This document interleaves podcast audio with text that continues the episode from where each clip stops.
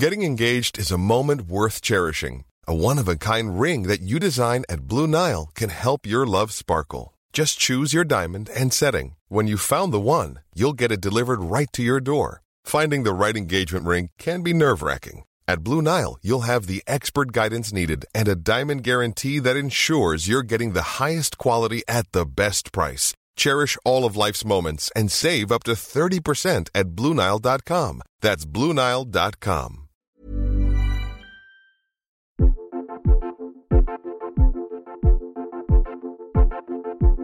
Bonjour, c'est Mimi Bonjour, c'est Fab et bienvenue dans The, Boys, Club, Arrête de dire des trucs après Je sais. C'est- c'est- C'est le deuxième épisode de The Boys Club, le podcast masculinité de mademoiselle.com. Oui. Merci beaucoup si vous avez écouté le premier. Pour ce deuxième épisode, qui est donc toujours dédié aux questions de masculinité avec un homme qui vient nous raconter son rapport à son genre, on reçoit Lame. Salut Lame. Salut, ça va bien Est-ce est-ce qu'on dit que c'est l'âme UA Lame UA. Voilà. Ah, vous le faites à la 404 Oui, j'adore euh, j'adore 404. Ah, c'est gentil, merci beaucoup. Donc Lame, tu es entre autres le taulier de Studio 404, qui est mon podcast préféré des internets français. Ah, c'est gentil, c'est adorable. Je le dirai aux enfants, ça leur fera plaisir. Aux chroniqueurs, pardon. J'ai- Je suis comme un papa avec euh, quatre enfants terribles. Ah Et oui, la maman, c'est Gislain, le, le réal. Tu Ah, c'est beau. Ah oui, C'est le deuxième papa, tu sais, c'est pas obligé d'être la maman. c'est vrai, mais il est assez maternel, Gislain, et moi je suis assez paternel, écoute. Trop hâte de parler de ce que ça veut dire être paternel ou pas. Oui Grave, grave. Ah, toi aussi. Lame, bonjour, bienvenue. Bah, merci de m'avoir invité, je suis très content, très honoré. Ah, je suis très contente que tu sois là aussi. Tu étais dans mon, dans mon top euh, 5 des gens que j'aurais aimé avoir à ce podcast. Donc, Alors, qui euh, sont les quatre autres? Eh bien, vous- immédiatement Vous, le découvrirez. sauf peut-être Tom Hardy, qui je crois n'est pas dispo dans les mois à venir, peut-être dans la vie à venir. Lame, nous sommes donc là pour parler de ton rapport à ta masculinité, car tu Mhm. es un homme. Oui, Tu es un homme d'un mètre 80 et 70 kilos. tout à fait. Et est-ce que tu te souviens de la première fois où tu as pigé que tu étais un homme?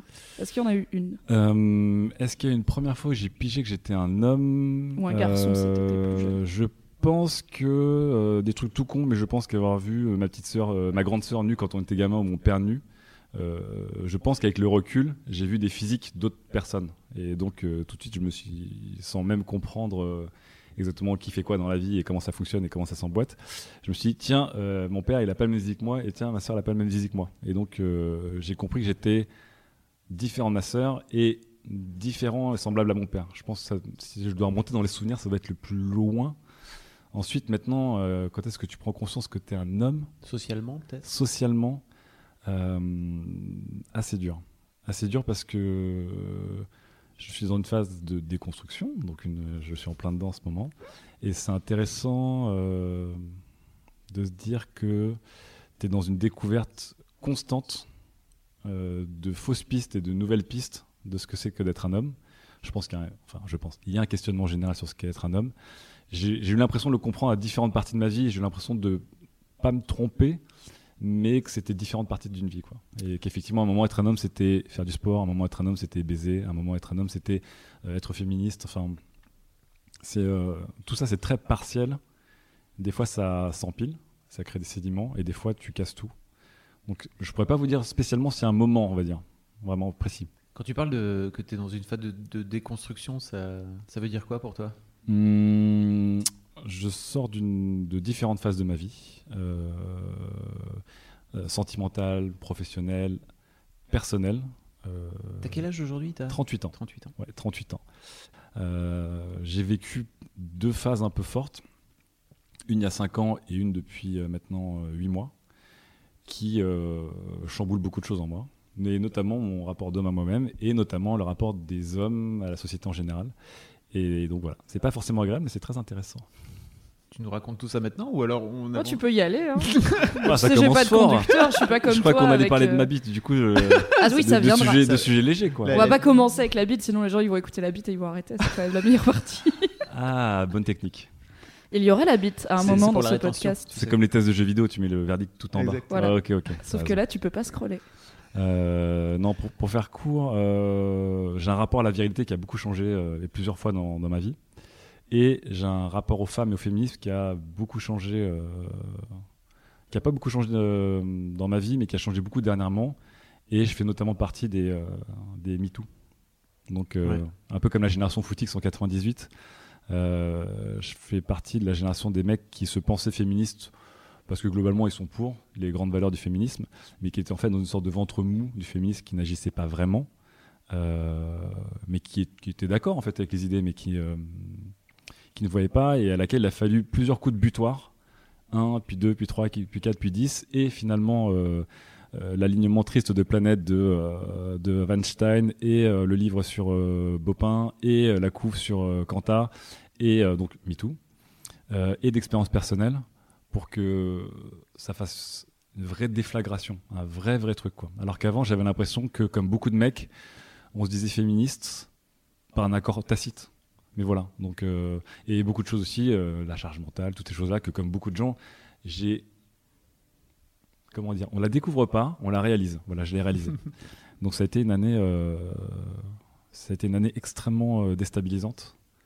Et je pense que comme beaucoup de mecs, je m'en suis aussi beaucoup voulu parce que euh, parce qu'on a on a une certaine fierté à dire oui, je suis féministe, euh, bien sûr, je suis pour l'égalité euh, des sexes, euh, des salaires, euh, etc., etc. En même temps, on dit mais ça fait dix fois que tu lis des articles sur des femmes qui sont agressées dans la rue et ça te fait pas lever un sourcil plus haut que l'autre et, et tu te dis ah bah merde c'est relou, mais bon, faut qu'elle fasse attention quand même. Bon bref. Donc je me sens très con là-dessus. Mm. Je sens que c'est une discussion qui est difficile à avoir avec beaucoup de mes Et des potes? Des potes et des amis femmes aussi. Ouais. Ouais, parce que je me rends compte qu'il y a aussi différents milieux. Euh, et que on peut être très en retard sur un sujet, sur euh, le rapport homme-femme en général, et très en avance euh, suivant le, le cercle dans lequel on est. Donc, ce sont des di- discussions assez, assez intéressantes. Quoi. Et au milieu de tout ça, il y a les hommes. Je fais partie d'une génération qui, qui a grandi déjà avec les valeurs féministes, mais dans une société patriarcale. Donc, euh, peut-être un peu toi comme Fabrice, du Ouais, coup ouais, on a, on, on a, on, on vit vraiment les deux et c'est intéressant de voir parce que c'est un vrai frottement structurel qui fait que euh, tu es d'accord pour que évidemment il y ait une égalité entre hommes et femmes. En même temps, tu es un peu perdu parce que tu es au sommet de la chaîne et qu'on te demande de redescendre un petit peu et qu'en fait, euh, on on t'a pas été éduqué pour aller vers le bas. T'as pas été éduqué pour partager. T'as pas été éduqué pour euh, laisser de la place. T'as été éduqué pour monter vers le haut en fait. Euh, donc je le vivais assez bien, je pensais vivre assez bien, et en fait je comprenais que je le vivais pas, je, je le faisais pas très bien finalement. Euh, et j'en ai reparlé avec mon ex notamment, Mm. et c'était drôle parce que une fois que j'ai ouvert cette discussion avec cet état d'esprit, elle s'est vachement plus ouverte, et elle m'a raconté des choses que, dont je me rendais pas du tout compte dans mon, dans mon comportement, dans mes réactions et tout. Donc euh, voilà. Vous étiez restés ensemble un petit moment quand même Ouais, Vous tout à avez fait, eu ouais. l'occasion d'avoir euh, un peu ce genre de discussion un peu profonde, quoi? Ouais, tout à fait. Et, euh, et je me rends compte qu'on a des discussions euh, qui me sont passées par-dessus la tête. Et je faisais oui, oui, bien sûr, je suis d'accord. Mais en fait, euh, enfin, il a fallu MeToo. Voilà, c'est c'est Mm. tout con. Et c'est- il a fallu MeToo, comme certains, il leur a fallu Footix. non, mais c'est vrai. Je suis vraiment largué avec Footix. T'es trop jeune. Alors, c'est Footix, c'est des gens 26 qui ont découvert le football avec France 98. D'accord. Et donc, les gens qui aiment vraiment le football les regardent toujours d'un air un petit peu dédaignant en disant Toi, t'es un Footix. En gros, t'aimes pas vraiment le foot. Il a fallu que la France soit championne du monde pour que tu t'intéresses au foot ou tu regardes quand l'équipe de France elle joue. Mais globalement, tu étais dans un ventre mou qui a un peu sauté dans le wagon, euh, dans l'euphorie. Et moi, je fais partie de ces gens qui euh, ont vraiment déclenché un, un vrai changement d'état d'esprit. Il a fallu quelque chose d'une ampleur monstrueuse comme MeToo, qui est peut-être le plus gros truc qui soit arrivé ces dernières années en termes de, je sais pas, d'ampleur, Mhm. pour sauter dans le wagon. Donc, en soi. euh, Comment tu l'as vécu, toi ce- ce- Cette déferlante sur, les, sur, sur tes réseaux sociaux, j'imagine? Il y a une partie de mon histoire aussi que je suis en train de travailler en ce moment qui, euh, qui fait écho à ça. Donc je- j'en parle pas plus en détail, mais qui fait un peu écho à ça. Donc ça m'a touché plus que d'habitude. Et il a fallu une quantité astronomique. C'était la quantité qui était hallucinante. C'est-à-dire euh, tous les jours, c'était regarde les hommes tomber. On voyait des hommes tomber. C'est que c'était euh, des femmes qui les accusaient, qui étaient immédiatement crues. Il y avait une justice de rue qui était rapide et il y avait une justice euh, dite souvent professionnelle parce que c'était des hommes euh, euh, connus qui étaient euh, le mec est viré de sa série, le mec est défait de ses fonctions euh, d'homme politique, etc. Et il y avait quelque chose qui était euh, hyper spectaculaire en fait. C'était vraiment spectaculaire. C'était pas une femme qui, seule dans son coin depuis 20 ans, se bat pour que enfin les mecs prennent sa déposition, qu'elle soit crue, etc. C'était des femmes qui arrivaient, témoignages croisés, c'était vérifié, et le mec, en deux secondes, il était immédiatement sanctionné avant que la justice arrive encore. Et c'était des cas, enfin aujourd'hui, depuis septembre, il y a eu des cas, mais par centaines de- d'hommes connus. C'est absolument incroyable. Et des gens qu'on poste intouchables, des gens qu'on adore, genre, je sais pas, Louis ou Kevin Spacey, tout ça. Et à une autre échelle, il y a toutes nos femmes et nos amis et quelques-uns de nos amis hommes qui ont aussi témoigné Et forcément, euh, la déflagration, euh, elle est toujours plus puissante quand elle est chez tes voisins ou, euh, dans tes cercles d'amis. Donc effectivement, quand tu vois euh, que tu es juste... Ça tombait, c'était vraiment, ça tombait sur tous les fils, ça tombait dans toutes les discussions sans fin, sans fin, sans fin, sans fin. Et, euh, malheureusement, il faut ça en fait, pour que des gens comme moi, enfin, se réveillent, alors qu'on pensait être, euh, être éveillés en fait. Donc, euh, et donc là, tu as des réflexes d'homme qui disent bah, j'ai pas fait mon job. En tant qu'homme, en tant que féministe, euh, j'ai pas fait mon job en fait. J'étais. euh, j'étais C'était presque la charge mentale. C'est ouais, je peux venir aider, il a pas de souci. hein. Je peux venir aider, il suffit de me le dire, je viens aider. Mais en fait, tu restes dans le canapé quoi. et donc voilà, c'est c'est très, très vexant contre soi-même, on s'en veut quand même. Et en même temps, c'est très intéressant. Qu'est-ce que tu aurais aimé faire de plus? C'était quoi pour toi euh, faire ton job euh, d'homme euh, qui lutte contre MeToo avant que MeToo arrive en gros, enfin qui, qui essaye de changer les choses euh, activement et pas euh, dans le canapé en disant appelez-moi si vous avez besoin de moi. Bah, tu as donné la réponse à la question en fait. C'est être actif. Ça veut dire que euh, il m'est arrivé une fois d'alpaguer un ami à moi qui s'était mal comporté avec ma copine. Et on a une vraie discussion et finalement on s'est perdu de vue. Et une, une partie de mon cercle d'amis était un peu en mode pick-up artiste, euh, Mhm. drague lourde, etc. etc. Et c'était vraiment compliqué pour moi parce que, euh, parce que ça me scandalisait et en même temps c'était mes amis et en même temps c'était des hommes, donc il y a une sorte de lien qui, qui nous lie. Et, euh, et l'avoir fait, ça m'a vraiment presque mis en rogne contre ma copine de l'avoir fait en fait. J'étais euh, Ah oui, ok. j'étais énervé contre lui en premier, Mhm. j'étais le voir et c'est lui que j'ai perdu de vue. Et j'étais un peu énervé contre ma copine en même temps sans jamais vraiment comprendre pourquoi. Euh, sur plein de cas, j'ai des amis à moi qui sont lourds, qui sont vraiment lourds en soirée, quoi, vraiment. Et euh, je les ai jamais repris. Il y a une forme de tendresse et de et d'empathie entre amis en général, hein, même entre filles ou, euh, du coup entre mecs, qui fait que j'ai des potes qui sont franchement aujourd'hui sont relous quoi. Ils sont vraiment vraiment vraiment relous. Et je me rends compte que des copines à moi, plusieurs fois m'ont dit, écoute, un tel, il est creepy à chaque fois qu'il a bu, il est vraiment creepy. Et euh, ta réaction, c'est ouais, c'est clair, il est creepy. Mais bon, tu le connais. Et en fait, euh, t'as l'impression de ménager le chèvre et le chou et te dire, je t'ai bien entendu, hein, mais c'est mon ami, on le connaît. Et en fait, tu t'agis euh, nulle part, en fait. Tu n'arbitres rien, en fait, tu restes neutre et donc tu es dans ce fameux ventre mou euh, des hommes qui. alors, moi, du coup, je suis vraiment un mec, je ne drague pas, je suis hyper. donc, qui sont très clean sur eux, très machin, qui sont assez progressistes et tout, mais qui en fait. n'agissent pas. Et en fait, euh, malheureusement, c'est une situation aujourd'hui où tu es obligé d'agir euh, parce que euh, on a vu qu'il y a une passivité qui existe depuis très très longtemps chez, chez beaucoup de gens. Donc ouais, le gros du problème, c'était ça pour moi. Et pour plein, plein, plein de mecs autour. Est-ce que tu as parlé à tes potes depuis MeToo? Donc là, Weinstein, ça fait un mois et demi, deux mois, un truc comme ça? Ouais. Est-ce qu'il y a eu des moments où tu as eu l'occasion ou le déclic en fait d'agir comme tu aurais aimé le faire avant?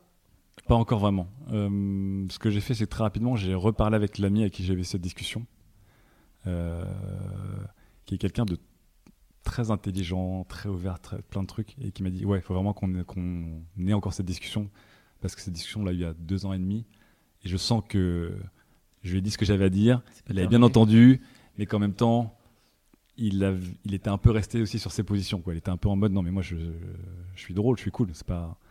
Donc on s'est promis qu'on allait se revoir là bientôt pour en reparler. Et j'ai alpagué un mec, un pote d'un pote, euh, qui était un porc, qui faisait, partie des Balance ton porc, qui se posait en féministe, en défenseur des femmes et tout, et qui avait, euh, qui avait balancé un poste absolument incroyable où il faisait du mansplaining aux femmes pour euh, comment Jérémy tout maintenant et où il s'était fait allumer par plein de nanas qui lui ont dit tu m'as agressé, tu t'es mal comporté avec moi ces années et tout. Et je l'ai alpagué et mon pote l'a très mal pris. Mon pote l'a très mal pris parce que je l'ai alpagué, pas parce que son pote était un porc. Et euh, ouais. Et euh, on avait déjà des relations qui étaient un peu, qui étaient un peu refroidies et ça nous a vachement crispé.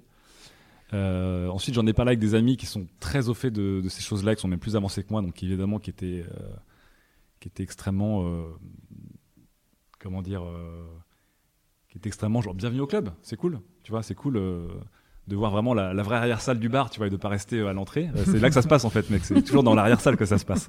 C'est là où on agit. Euh,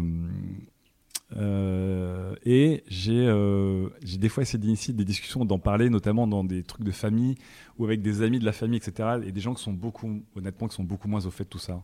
qui discutent moins de ces choses-là, qui sont moins sur les avancées sociales et des genres et tout. Et pour eux, c'est une blague en fait. C'est qu'en fait, c'est genre. Euh, dès qu'il y a un truc, c'est Oh attention, euh, hashtag MeToo, hein, tu vois, et ils en rigolent, et en fait, ils évacuent le truc, et tu sens qu'il n'y a pas de. Il n'y a pas de discussion possible encore. Et. euh, C'est l'étape d'après, sans doute, je pense. hein. Ouais, mais du coup, je comprends ce que c'est qu'une femme qui dit putain, non, faut en parler. Et qui passe pour la chieuse et qui lâche pas le morceau, Il a etc. pris la etc. pilule rouge. Oui. Tu te rends compte Non, mais c'est intéressant Ah oui, parce que. Ouais. Et après, donc, sans rentrer dans 100% des détails, je travaille chez Webedia, je travaille chez jeuxvideo.com à la télé. Et donc, évidemment, on voit de très près. euh, nous, on n'a aucun rapport avec le forum, le fameux forum de jeuxvideo.com. Évidemment, il est, il est, il s'est retrouvé au centre d'une grosse polémique avec euh, le numéro anti-rouleau puis Nadia Adam. Donc, je connais très bien les équipes de modération, etc. Oui, donc pour Euh, rappeler, euh, Nadia Adam, c'est une journaliste qui a été ciblée par notamment euh, une cabale organisée sur le forum 1825 de jeuxvideo.com Et des tweetos, ouais. et, des- et sur Twitter où Ouais. bah, elle s'est fait harceler en ligne, tout comme Marion Seclin l'avait été deux ans avant après ses vidéos sur le harcèlement. Oh. Car la vie est une. Dis donc. Eh. Dis donc, l'arroseur a arrosé.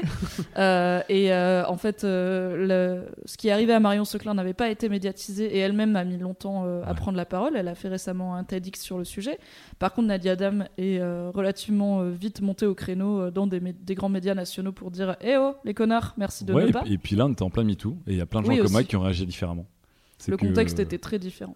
Moi, le forum 1825, euh, donc je, je, le, pra- je le pratique pas, mais je le connais depuis des années. Enfin, c'est l'ex 15-18, tout comme pratiquer 4chan, tout comme on pratique plein de ou Reddit ou plein de réseaux qui sont à la fois merveilleux, à la fois affreux. Parce que voilà, sur le, le forum de jeuxvideo.com, il y a des trucs merveilleux, il y a des Bien trucs sûr, affreux. ouais. Euh, et c'était avec certains collègues, c'était dur d'avoir une discussion. C'était vraiment dur d'avoir une discussion parce que à un moment, encore une fois, c'est ton pote relou ou c'est ton oncle un peu un peu raciste sur les bords et tu le détestes et en, même temps tu as une forme d'empathie pour lui quoi. Et c'est les liens que tu as créés avec quelqu'un qui, qui peut être néfaste pour toi sont plus forts que euh, l'évidence euh, de cette fameuse justice sociale. Donc euh, c'était un peu compliqué. Mais chez Webedia, je sais qu'il y a des gens qui l'ont très mal vécu parce qu'encore une fois, Webedia c'est gigantesque. Et dans Webedia, tu as l'étage gaming avec des gens qui n'ont rien à voir avec les uns avec les autres. Et dans l'étage gaming, tu as jeuxvideo.com qui, qui est une forteresse, enfin un truc une- à elle toute seule. Et dans, Webedia, dans jeuxvideo.com, tu as la rédac, les communautés et la télé qui sont tous indépendants les uns des autres. Et dans la communauté, tu as Facebook, Twitter et le forum et tout ça. Et dans le forum, tu as le 18-25. Et dans le 18-25, tu as ces euh, 50, 100, 200 connards euh, intenables. Mais sauf que ça fait un boucan, évidemment, un, un boucan énorme. Et, euh, et je pense que s'il n'y avait pas eu MeToo, il y aurait eu ce qu'il y a comme d'habitude, c'est-à-dire que bah, ils nettoient, ils passent derrière les mecs et euh, les modérateurs, ils arrivent et tu vois, ils, ils- ils passent les tags au karcher ce que des mecs reviennent taguer, quoi. Donc, euh, et ça, c'était des discussions, on sentait que tout le monde était saoulé. Mm. Parce qu'évidemment, à Webedia, on a pris plein la gueule, les, les campagnes Sleeping Giants, etc. etc. Euh, et que tout le monde était saoulé, et que même si euh, je pense qu'une immense majorité des employés de Webedia sont évidemment pour contrer des trolls et surtout des gens violents, des harceleurs, la discussion était un peu tabou quand même. Tu vois, il y avait un... Donc la discussion n'était pas forcément facile en fait. euh, alors que MeToo est assez évident, mais il n'empêche que je me suis rendu compte que la discussion n'était pas facile et que si tu veux l'amener sur la table et sérieusement, pas en mode euh, blague, blagounette, euh, etc., etc., et ben en fait c'est dur. C'est dur parce que tu te dis merde, je, suis pas, je passe pour un chieur ou une chieuse. Et euh, Oui, bah je suis pas encore habitué à ça. t'es le mec qui met un peu les- le nez dans le caca, quoi, et qui est là. Ouais. Eh, on a plein de caca devant nous. Qu'est-ce qu'on en fait Est-ce qu'on l'enlève? Et tout le monde préférait euh, pas s'en occuper et faire comme si ça n'existait pas. Donc c'est sûr que. Non, mais surtout, être un mec et de monter au créneau pour cette cause-là, et ben, c'est étrange. Enfin, pour moi, en tout cas, aujourd'hui, c'est une sensation qui est encore étrange. Et euh, c'est euh, c'est assez frustrant. Il y, a- il y a un vrai truc pour moi, euh, et c'est souvent un truc qu'on me dit, c'est-à-dire que, en fait, si t'es féministe, c'est forcément que soit en fait tu veux toutes les sauter, Ouais. euh, soit t'es le gay friend, quoi. Ouais. Et c'est un truc un peu de, c'est un, un peu une stratégie de défense en fait, tu vois, des mecs, c'est c'est Ouais. pas possible d'avoir autant d'empathie Ouais. euh, envers les meufs. Pour Ouais. qu'est-ce qui se passe? C'est quoi ton, c'est quoi ton, c'est quoi tes bails? C'est sûr, que c'est sûr que c'est difficile parce qu'en fait ça attaque ta propre identité de mec aussi, tu vois. Complètement. Mais j'ai- plein d'amis qui disent non, mais je partage les valeurs, mais se dire homme féministe, et ben, tu sens que d'un point de vue euh, purement cognitif, il y a un truc qui coince déjà légèrement, quoi. Tu sens que la porte, il faut la pousser un peu pour, pour entrer dedans. Et ça a l'air de rien, mais tout ça s'ajoute à 20 millions de petites choses. euh, que du coup je suis euh, heureux de- d'entreprendre d'essayer de tu vois de, de décoincer tout donc il y a effectivement un gros bout de déconstruction et tu te rends compte que c'est lourd mais je me rends compte que je suis. euh, Enfin, le, le spectre des mecs autour de moi que je vois qui sont ou en avance ou en retard, il est vraiment très large. Ça fout un peu le vertige aussi. Et tu dis que. Surtout, tu t'imagines après, à un moment donné, ils vont avoir des mômes. Ouais. Et ils vont avoir des enfants, et des garçons et des filles. Et donc, Ouais. d'un côté ou de l'autre, en fait, ils vont faire rentrer le- les, leurs mômes dans, dans leur propre case, en fait. Ouais. C'est ça qui est Mais un peu flippant. Enfin, pour les hommes, pour en venir aux hommes, je me dis quand même que. Après, moi, je viens des familles asiatiques, donc c'est encore des, des comportements différents, mais tu sens quand même que tu as un progrès de génération en génération. Et que même si tes parents t'inculquent des choses, et des fois, euh, je connais des gens qui sont parents et qui sont des fois c'est limite sur certaines choses, globalement, j'ai quand même l'impression, alors peut-être que c'est une impression, mais que globalement, on avance dans le bon sens, mais que c'est tellement immense que tu manies un paquebot, en fait. Donc, euh, le démarrage, il prend 8 km, et le freinage ou chaque tournant, ça prend 8 km aussi. Donc, euh, mais c'est impressionnant de voir l'amp- l'amplitude du truc en même temps. Donc, euh, je comprends ceux et celles qui sont là depuis des années et qui sont saoulés parce qu'on dit Ok, vous nous entendez enfin. Ils ont presque envie de, te gifler en disant Ouais, tu m'as entendu, mais putain, toutes ces années, je les comprends. Et en même temps, c'est leur victoire. Donc ça, c'est chouette. Et chez dans les hommes, je quelques pense années, tu seras ce, tu seras ce mec-là qui va péter un plomb parce que quelqu'un te dira Ah putain, je viens de comprendre ce que tu disais sur MeToo en 2017. Et tu vas, tu vas devenir fou, tu vas être là, mais oh Ouais. On aurait pu avancer tellement vite si tu m'avais écouté dès le début. Ce sera bien. On, on Mais viendra après, te ouais. pat pat l'épaule. Ouais. Mais y a- y a- je pense qu'il y a tellement de choses qui se passent dans la tête des hommes euh, actuellement. Et je pense notamment les mecs qui ont entre 30 et 50 piges. Donc qui, qui sont vraiment issus de cette génération de frottement structurel monstrueuse dans ton identité, dans comment tu t'accomplis, dans comment tu es vu par les générations précédentes comme les générations suivantes. Il y a une vraie. Euh, as un vrai découplage qui est en train de se créer. Et encore une fois, je trouve ça pas forcément agréable, mais c'est vraiment. C'est assez passionnant quoi, à, à voir. Tu parlais de ton éducation, de comment Oui. tu as grandi. Donc, comme tu le dis, tu viens d'une famille asiatique. J'aimerais bien savoir comment. Donc, tu as mentionné que tu as une sœur, tu as aussi un frère. Ouais. Tu que une sœur J'ai une, une grande sœur, un petit frère, un petit frère issu d'une seconde union de mon père, et deux frangins. euh, on n'a pas de lien de sang, mais on, on se considère comme, comme des vrais frères et sœurs. Et voilà. Et, euh, et on a eu toutes des éducations un peu différentes du coup. Bah, elle était comment la tienne? Assez spécial euh, parce que mes parents ont divorcé quand j'étais jeune, j'avais 8 ans. Mon frère en avait donc 4 et ma sœur euh, 10. Et on est resté en garde avec mon père, ce qui était rarissime dans les années 80. Euh, donc le divorce a eu lieu en 87. Et euh, ma mère est partie, mais mon père s'est battu. euh, enfin, mes parents se sont battus comme des beaux diables. Mais mon père a, a une autre garde, ce qui était. euh, je crois, je connais très peu de personnes de ma génération C'est c'est très rare. dont le père a eu la garde des enfants et la mère n'a pas eu la garde des enfants. Donc après, ça a bougé, ma, mère, ma soeur a rejoint ma mère ou des choses ont bougé. Et donc j'ai grandi avec mon père d'abord. Et ensuite, ma soeur est partie assez vite en internat pour, pour, pour sa prépa, etc. Donc on était avec mon père et mon petit frère. Donc c'était, on avait une tanière de mecs, quoi. C'était euh, une vraie tanière avec un père qui faisait les 3-8 pour essayer de payer la maison et tout le tralala et, les avocats et, tout. Euh, mais c'était une tanière, mais en même temps, on n'avait pas du tout une culture de la virilité euh, comme tu peux l'avoir, on va dire, à l'occidentale ou à la caucasienne. Donc, j'ai j'ai pas grandi en, faisant des, bras de fer et, en, se jetant les uns les autres contre des murs.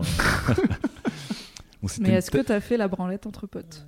Ah, j'ai écouté ce, ce passage d'Arthur. Passage on- préféré de on ce est déjà au passage branlette. Euh, alors, je- euh, non. Alors, je peux avouer un truc maintenant, c'est que chez mon père, donc, qui était jamais là, j'ai une jeunesse de héros de manga, c'est que j'avais une grande maison et jamais mes parents étaient là, ni mon père ni ma mère, donc c'était le- l'endroit où tous les potes venaient squatter. On a maté des films de cul euh, en sortant de l'école. Par contre, non, j'ai jamais fait de branlette avec mes potes, mais mes potes l'ont fait sans moi. T'étais pas invité au branlette entre T'étais pas dans le branlet de club, putain, c'est chaud. J'étais pas dans le branlette club. Le jour et- où tu l'as appris, t'étais un peu vexé ou pas? Non, parce que j'étais là, genre, c'est dégueulasse. et je pense que mes potes, me, conna- pour ça qu'ils mes potes me connaissaient bien. Non, c'est pas son truc à l'âme. Il C'est va la dire qu'on est pudeur. crado. Euh, ouais, il y a une certaine pudeur. Mais euh, ouais, après, j'ai j'ai aussi un, donc j'ai une première tanière qui est mon père et mon frère. On a grandi ensemble. Et j'ai une deuxième tanière, c'est qu'on a un groupe d'amis, à grande majorité de mecs, et on se connaît depuis la maternelle. Donc en fait, on est genre entre 20 et 25 personnes, puis toutes les pièces rajoutées, mais on se connaît littéralement depuis la maternelle. Donc il y a une sorte de. Enfin, c'est littéralement des amis d'enfance. Euh, et donc on se connaît très très bien, mais j'ai très vite, je pense que j'ai très vite été catalogué comme un mec qui était ou un peu plus intello, ou un peu plus raffiné, ou qui était pas invité à ce genre de truc. Qui était pas là-dedans. Et donc que un tu jour, regrettes un peu ou pas? Non pas du tout. Du coup, j'imagine 19 mecs qui se branlent dans une pièce et toi à côté en train de lire un bouquin, tu sais, dans la cuisine. J'étais pas à la soirée, mais ils m'ont dit donc ils faisaient des courses à la branlette. Donc déjà j'étais là genre une course à la branlette. Alors, dans ma tête la vérité c'était de tenir longtemps. Donc la vérité c'était le premier à se faire jouir qui gagnait. Donc ça, ça, ça se rapproche un peu de ce qu'Arthur disait dans la, dans la première émission. Euh, et ils faisaient des jeux que je trouvais hautement homosexuels euh, refoulés. Donc ils se mettaient des, ils balançaient le nom de quelqu'un. Ça allait faire rigoler si un jour ils entendent cette émission. balançaient, embrasse. ils balançaient le nom d'un mec et tout le monde les sautait dessus. Ils les mettaient des doigts dans le cul. Oh Donc moi je l'ai regardé. C'est un autre niveau. Donc moi je l'ai regardé et je leur disais inviter tes potes ah bah, avec plaisir. je les invitais et je leur disais les mecs, c'est hyper malsain. C'est un autre niveau quand même que, que se branler euh, Il- ensemble. hein. C'est- mais c'est c'est entre le c'est entre on attrape un mec, on lui frotte les cheveux et euh, tu sais, en le cours de récré on lui tape euh, dans la gueule. Et c'est devenu un running gag depuis donc maintenant on a il y en a qui ont qui ont 40 piges et ils continuent à faire cette blague quand même. Et à chaque fois ils sont tous en, ils sont tous en train de m'imiter en disant on arrête c'est malsain c'est malsain. et dès que je suis là ils m'imitent. Parce que c'est toi qui est le mec un peu anormal de cette bande de mecs qui se mettent des doigts dans le cul depuis 20 ans, c'est génial. L'homme, il est chelou quand même. Ah, ils se connaissent, euh, ils se connaissent tous bien. On a fait, Depuis 20 ans. euh, on a, on a plus fait des, on a fait des vacances à quatre dans la salle de bain. Il y en a qui se brossent les dents, trois qui prennent leur douche, un qui est en train de chier en même temps. Ils ont, ils ont pas de problème d'intimité, mais ils Ouais, sont mais tous c'est- très, très. Ça, c'est quand même autre chose que de se foutre les doigts dans le cul, quoi. Tu vois, Oh, mais pour eux c'est rigolo. Ok. Mais ils sont tous. Il y, a y une histoire de consentement. Enfin, je sais pas. euh, de- Ils sont... de- Non, non, justement, il y a une histoire de soumission. Parce que c'est, tu te balances le nom d'un mec, et là, le mec essaie de s'échapper, tout le monde lui saute dessus en fait. Tu vois? Et, et est-ce que. Ouais, ouais, ouais. Est-ce que ça Mais compte ils comme une tous- agression Ils sont sexuelle? ça, tous. c'est Ah ça. bah complètement. Bah, Oui, c'est ça. C'est-à-dire que. c'est- Mais du coup, ils sont à la fois tous au Mais c'est un courant. vrai truc de bully, l'air de rien.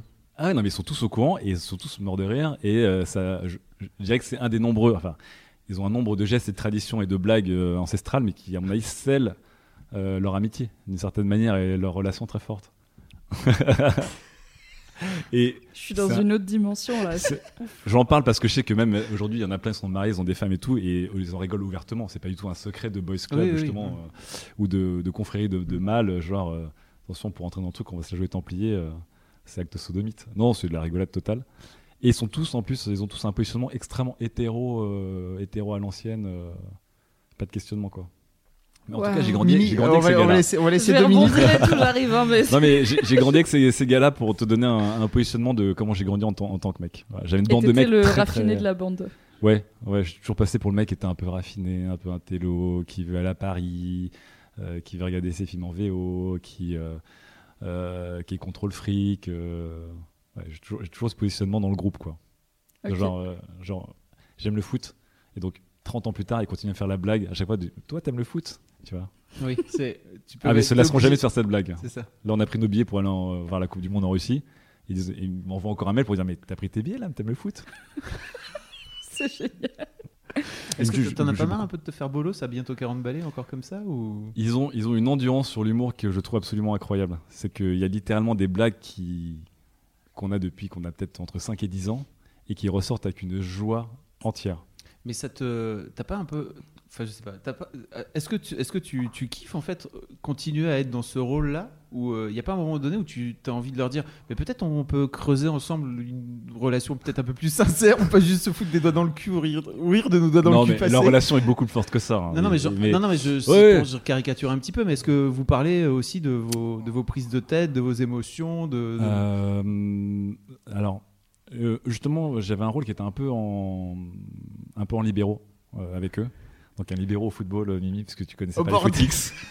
Il est en train de te mansplainer le football, c'est génial. Ah bah mais- mais là, pour le coup, T'as je besoin- peux- Non, mais je me Vraiment. permets parce que je t'ai pas expliqué le footix et tu m'as dit que tu connaissais pas le Oui, c'est footix. vrai. Donc, Oui. euh, n'hésite pas à le libéraux, m'inclure dans vos rêves. c'est. enfin, dans, plus, dans plusieurs sports, dans le volleyball aussi. Le volleyball c'est- aussi, le libéraux. C'est un, perso, euh, c'est un personnage qui n'a pas un positionnement prédéfini dans l'équipe et qui peut bouger de manière plus libre et avoir plusieurs rôles. Et donc j'ai toujours eu ce rôle un peu dans, dans le groupe. Mais eux, ils sont très complices, ils disent beaucoup de choses. Mais euh, donc récemment, je leur ai dit, je- il faut qu'on parle sérieusement les mecs. Ils étaient très étonnés.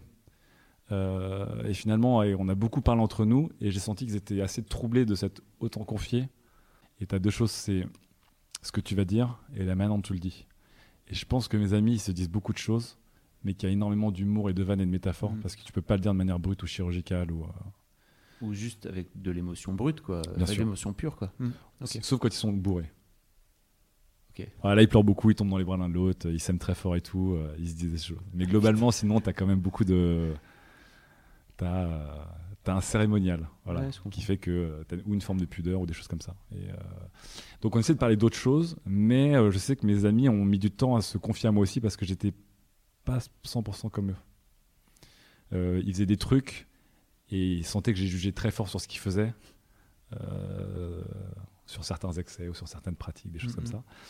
Et, euh, et donc, ils les faisaient plus entre eux qu'avec moi, par exemple. Donc, euh, donc voilà. Et là, depuis quelques temps, parle fait partie du, du, du, du club des doigts dans le cul, par exemple. Ah non, Hmm. non, non, non. T'as échappé à ça. Et je sais qu'une ou deux fois, là, ces dernières années, je l'ai fait. J'ai claqué une bonne olive à un pote sorti de nulle part. Tu vois, histoire de dire, je change aussi, on peut en rigoler. Et à chaque fois, les mecs, étaient, ils étaient bouche bée, quoi. Genre, toi, là, tu fais ça C'était drôle. Est-ce que tu t'es dit que t'avais raté, un- t'avais raté 20 ans de rigolance en le faisant pas avant? Non. Est-ce que tu Aucun n'as pas la sensation que ta vie n'est pas complète parce que t'as pas pu te branler avec tes potes? Pas du tout. Ok. Euh, on a une grande question là-dessus, c'est si tu faisais un plan à trois avec deux mecs et une fille, tu préfères que ce soit un pote ou un mec que tu connais pas? Hmm? Donc moi, ma réaction, c'est je préfère que ce soit un mec que je connaisse pas. Si je vois un pote, je me déconcentre immédiatement. Et évidemment, c'est je préfère que ce soit avec un pote. Ils ont pas l'air super hétéro, tes potes, quand même. Si vous écoutez ce Ils ont l'air hétéro, Écoute, ils parlent tout le temps de nana, de, de leur envie, de, ou, enfin, ou de leur femme ou de leur copine et machin. Et je sais pas. Je sais, ce que tu sais dis, c'est qu'ils n'ont pas forcément questionné leur, euh, leur homosexualité euh, latente. Euh, Non. J'avais vu, j'avais vu un post de toi, non Où Ouais. tu avais fait un long post sur justement. Euh, parce que tu as les cheveux longs, peut-être Ouais. pour. Oui. on peut- on- Tu as d'excellents. Est-ce qu'on en parle maintenant Je ne sais pas parce que. Tu avais fait un long post qui Ouais. m'avait hyper euh, int- intrigué en fait à l'époque sur ton, sur ton blog où tu parlais justement de ton rapport à tes cheveux et en fait ton rapport à cette image, enfin l'image féminine que ça, que ça renvoie. Ouais, complètement, ouais. Euh, et que ça t'avait un peu troublé en fait euh, pendant très longtemps quoi. Je, moi, je me suis euh, ouvertement et longtemps questionné, pas, sur, pas trop sur, mes, sur mon orientation sexuelle. Je me suis vite rendu compte que j'étais hétéro, tout simplement. J'ai essayé de me taper un mec un jour en boîte. euh, deux, trois fois, j'ai parti avec un pote qui était bi pour voir, et je me rendais compte que techniquement, c'est pas désagréable. Quelqu'un qui embrasse très bien, c'est quelqu'un qui embrasse très bien, par exemple. Euh, quelqu'un qui sent le cul, c'est quelqu'un qui sent le cul.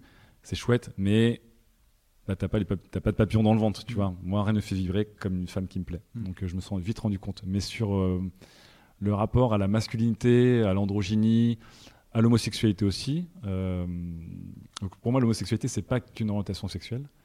Euh, je me suis beaucoup questionné. Pour mes potes, ça ne pouvait être qu'une rigolade. Ils pouvaient pas en parler ouvertement. C'est que justement, toutes ces blagues sur l'anal, la branlette, euh, les plans à trois, etc., c'est toujours vu comme un défi, comme un gag, comme un moment complètement ouf, on était mort, on en rigole le lendemain, etc. Mais on peut pas en parler autour d'une table posée les yeux dans les yeux. C'est pas possible. Donc moi, je me suis beaucoup questionné là-dessus. Effectivement, j'ai un look et un physique qui est pas spécialement viril. En gros, je suis assez fin, euh, de corpulence. Euh, je suis glabre. J'ai essayé de me laisser pousser la barbe.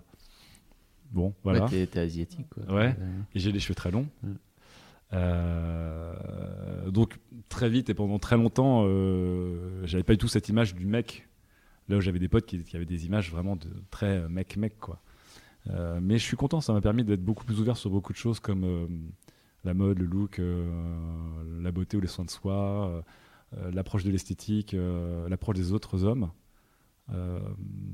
Mais je sais que je l'ai plus partagé avec d'autres amis que j'ai rencontrés plus tard, qui étaient plus ouverts sur la question qu'avec mes amis d'enfance. Ouais.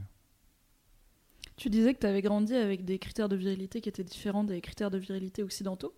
Ouais. C'est quoi les critères de virilité euh, qui t'ont été inculqués par ta famille, en tout cas par cette partie-là de, de toi? Hum, Pour mon père, la figure de l'homme, c'est la responsabilité. C'est-à-dire que bon, on a eu beaucoup de discussions récentes avec mon père, justement, parce qu'encore une fois, on apprend, on on n'arrête jamais d'apprendre à connaître ses parents. Et, euh, donc, je, lui parlais euh, notamment d'affection et d'amour qu'il a pu montrer ou pas assez montrer à nous. Et, euh, et donc, lui, il me parlait de sa manière, lui, vietnamienne, d'être un homme et d'être un père aussi. Et il me dit, moi, pour vous dire je t'aime, c'est je vous ai fourni un, un logis, de la nourriture tous les jours et je me suis signé pour vos études. C'est ça l'amour. Donc évidemment, ça peut être choquant parce que moi je suis quelqu'un que je me considère plus français que vietnamien aujourd'hui. Euh, mais j'ai grandi avec euh, cette forme d'amour et de virilité, par exemple. Jamais une autre. Lui était vraiment, vraiment, vraiment là-dedans. Et euh, après, avec les autres hommes et figures paternelles que j'ai pu connaître, notamment mon premier beau-père qui était français, qui était beaucoup plus viril, mais il était commandant de bord, il avait une voiture de sport, etc. C'est pas quelque chose qui me, qui me donnait très envie. Mais mon père, par exemple, il, est, il a aucune démonstration physique de sa virilité. Il s'en fout de savoir s'il est grand ou petit, il s'en fout de savoir quel est son look, il s'en fout de savoir s'il séduit ou s'il séduit pas. Euh, j'ai pas grandi avec ça en tout cas. Est-ce que toi, tu as des démonstrations physiques de ta virilité? Est-ce que tu penses qu'il y a des. dans ton physique ou dans ton look, des trucs qui disent je suis un mec Ouais. Plus qu'avant en fait. Avant, justement, euh, comme disait euh, Fabrice, euh, j'avais un rapport à, mon look et, à moi-même qui était beaucoup plus androgyne. Je mettais beaucoup de sari et de jupes longues sous par-dessus des pantalons. Je jouais beaucoup avec les genres. J'avais des hauts moulants. J'adorais la, culture homosexuelle justement du début des années 2000. Je peux dire qu'au début des années 2000, mettre un t-shirt moulant, c'était pas. et des grands cols enlevés, ça passait pas pareil. Mais euh, je m'interrogeais vachement sur, euh, euh, pourquoi les mecs, on est dans un tel ghetto, par exemple, sur, les vêtements. J'ai halluciné de me dire que je pouvais acheter un jean, un Levi's 501, et que j'ai 14 ans ou 52 ans, je pouvais porter un jean Levi's 501 et une paire de baskets blanches et des mocassins, ou que mes amis, ça fait 30 ans qu'ils portent un costard, et qu'on avait très peu de liberté pour s'exprimer, par exemple, pour montrer de la peau, un truc tout bête. Donc souvent, je mettais des trucs moulants, alors que j'étais pas très costaud, ou des cols en V, parce que j'avais envie de changer un peu, en fait, d'exprimer des choses.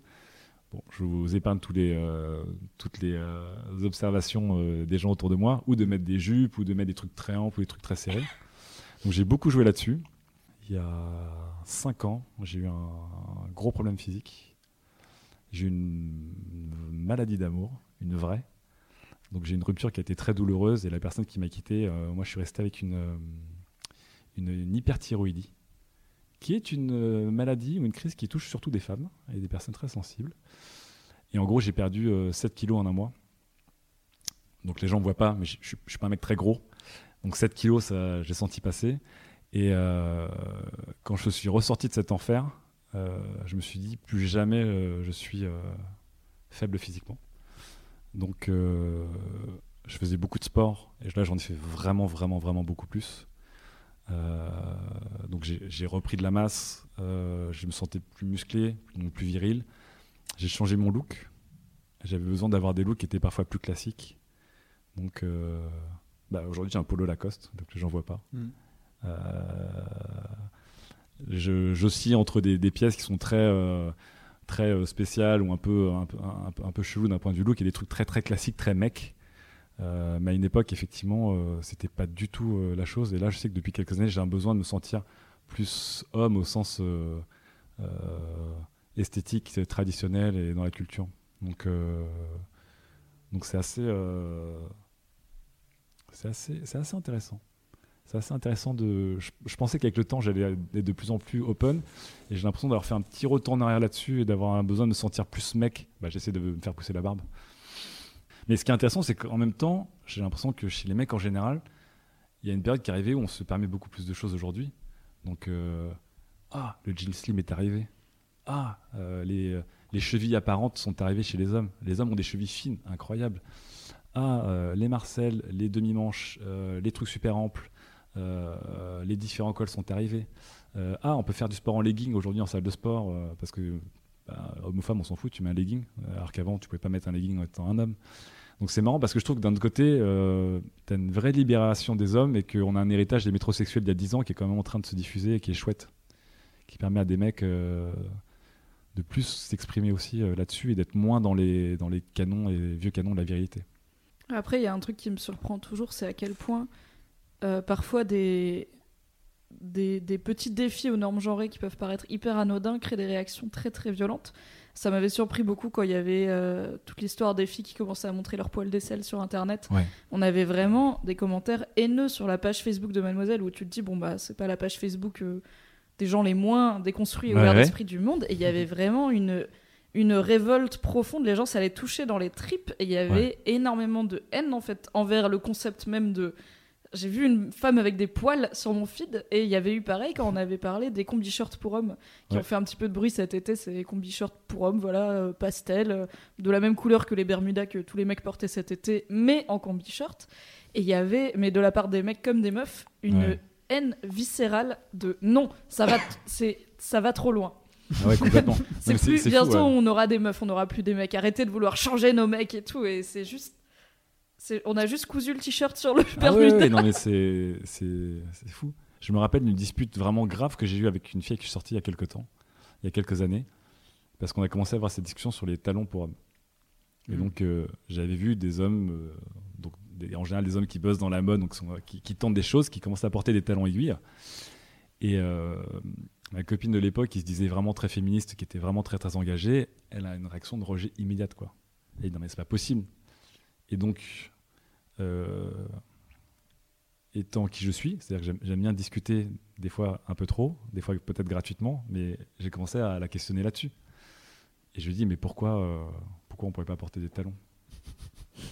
Mais C'est- la meilleure méthode. Bah oui. Non, mais pourquoi on pourrait pas porter de talons? Alors que même moi aujourd'hui, je me dis je porterais pas de talons, mais je pense plus pour une question de, de pure ergonomie. Je suis un fan de basket aussi parce que j'adore Mm. ce qui est technique, ce qui est confortable. Et pour moi, les talons, c'est c'est bof confortable. Mais dans l'idée, je me suis dit, pourquoi on peut pas porter de, de talons Et donc, ma copine n'a pas d'argument, mais juste des sentiments. Elle dit, comme toi, tu vas dire, non, c'est pas bien, ça se fait pas, c'est, ça marche pas, tu vois. C'est, un mec, il peut pas, être il peut pas avoir cette silhouette et tout. Et donc, je commence à lui sortir toutes les victoires des femmes pour porter euh, le costard de Saint-Laurent, pour avoir des pantalons, euh, pour avoir des looks androgynes, etc. Et je, commence à, je commence avec des arguments de basse logique, mais de troll, en fait, à lui dire, mais vous avez tous les droits, donc euh, soyons féministes, soyons tous égaux, laissez, laissez tous les droits aux hommes, tu vois. euh, Les hommes portaient des jupes il y a très longtemps et dans plein de civilisations. Pourquoi on n'a pas le des droit de talons porter des aussi jupes d'ailleurs. hein. Et les talons, pourquoi on pourrait pas avoir nos loups boutins, etc. Et ça s'est barré en vrille d'une force. Parce qu'en fait, elle était, elle était outrée, quoi. Et c'était un peu, euh, je suis d'accord avec toi sur ces histoires de, de pilosité. Il y avait un truc qui dépassait la logique ou les valeurs. C'était quelque chose qui, qui va chercher au fond de ton éducation et de ta construction. euh, C'est un trop- mec, C'est trop violent quoi. tu peux pas. Tu vois, ne serait-ce que euh, un moment, je lui disais, mais même si tu regardes pas, elle me disait, mais juste le bruit, de venir, je marche avec mon mec, j'entends le bruit de talons aiguilles, et c'est les, les pas de mon mec.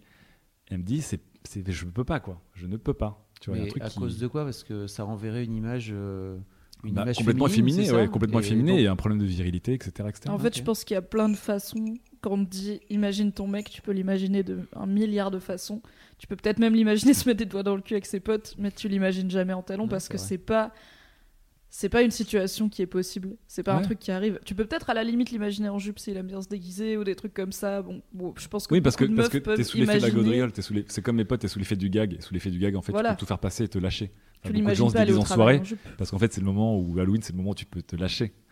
Mais tu peux pas dire, bah, pour la routine, je mets des talons. Bah, je sais pas, je suis un mec, je me sens un peu petit. Je me sens mieux si je fais 10 cm de plus. euh, je peux avoir des beaux talons. Où est le problème? C'est. C'est- C'est-à-dire que même si intellectuellement tu es d'accord, Fabrice, je pense que si tu es intellectuellement d'accord, tu peux pas t'imaginer vraiment dire Ok, je vais vraiment essayer de mettre des talons euh, pour aller au boulot. En fait, euh. euh, sur la- sur l'aspect euh, confortable, sans doute pas parce que j'ai les chevilles fragiles et je sais que ça Ouais. partira en couille. Mais par exemple, à la grosse stuff, Élise m'a- m'a m'a maquillé des paillettes, en fait, Ouais. plein les yeux. Et je suis resté avec les paillettes euh, tout le samedi parce que c'était trop galère à démaquiller, donc euh, c'était, je, je l'ai pas fait en fait. Je suis resté tout, le- tout le week-end avec, euh, avec mes paillettes sur la gueule. C'est pas bon du tout pour ta peau, Fab. Et en fait, je m'en Ouais. battais les couilles et mes filles étaient mortes de rire en fait. Elles étaient, ah, Ouais. t'as des paillettes. Mais en fait, elles, elles- à aucun moment elles se sont dit, euh, c'est pas bien, papa, mais pas des paillettes quoi. Je trouve que c'était c'était cool. Et en fait, je suis allé chercher mes filles à l'école avec les paillettes. et j'ai des parents, plus fabuleuse des des papas. parents qui, qui m'ont dit, dis donc, euh, t'as- fait quoi cette nuit? J'étais ah, une soirée extrêmement agitée. euh, Ouais. Soirée professionnelle, comme était, tout le monde. ce qui était même pas faux d'ailleurs. Et, mais, mais je trouvais que c'était marrant. Mais c'est vrai que l'aspect talon, enfin pour moi l'aspect talon, il y a plus un aspect aussi euh, euh, d'habitude, tu vois, de, Ouais. de, de, de venir te dire à un moment donné, tu rentres dans ces chaussures-là. Quand t'as pas l'habitude de marcher avec des talons, c'est une galère sûr. impossible. Quoi. Non, mais en fait, c'est au-delà de l'ergonomie, parce que de toute façon, que soit, tu sois un homme ou une femme, les talons, c'est pas naturel. Après, je pense qu'une fois que tu as. Je me rappelle de la rédactrice en chef de GQ qui marchait avec des loups boutins de 15 tous les jours au boulot, tous les jours.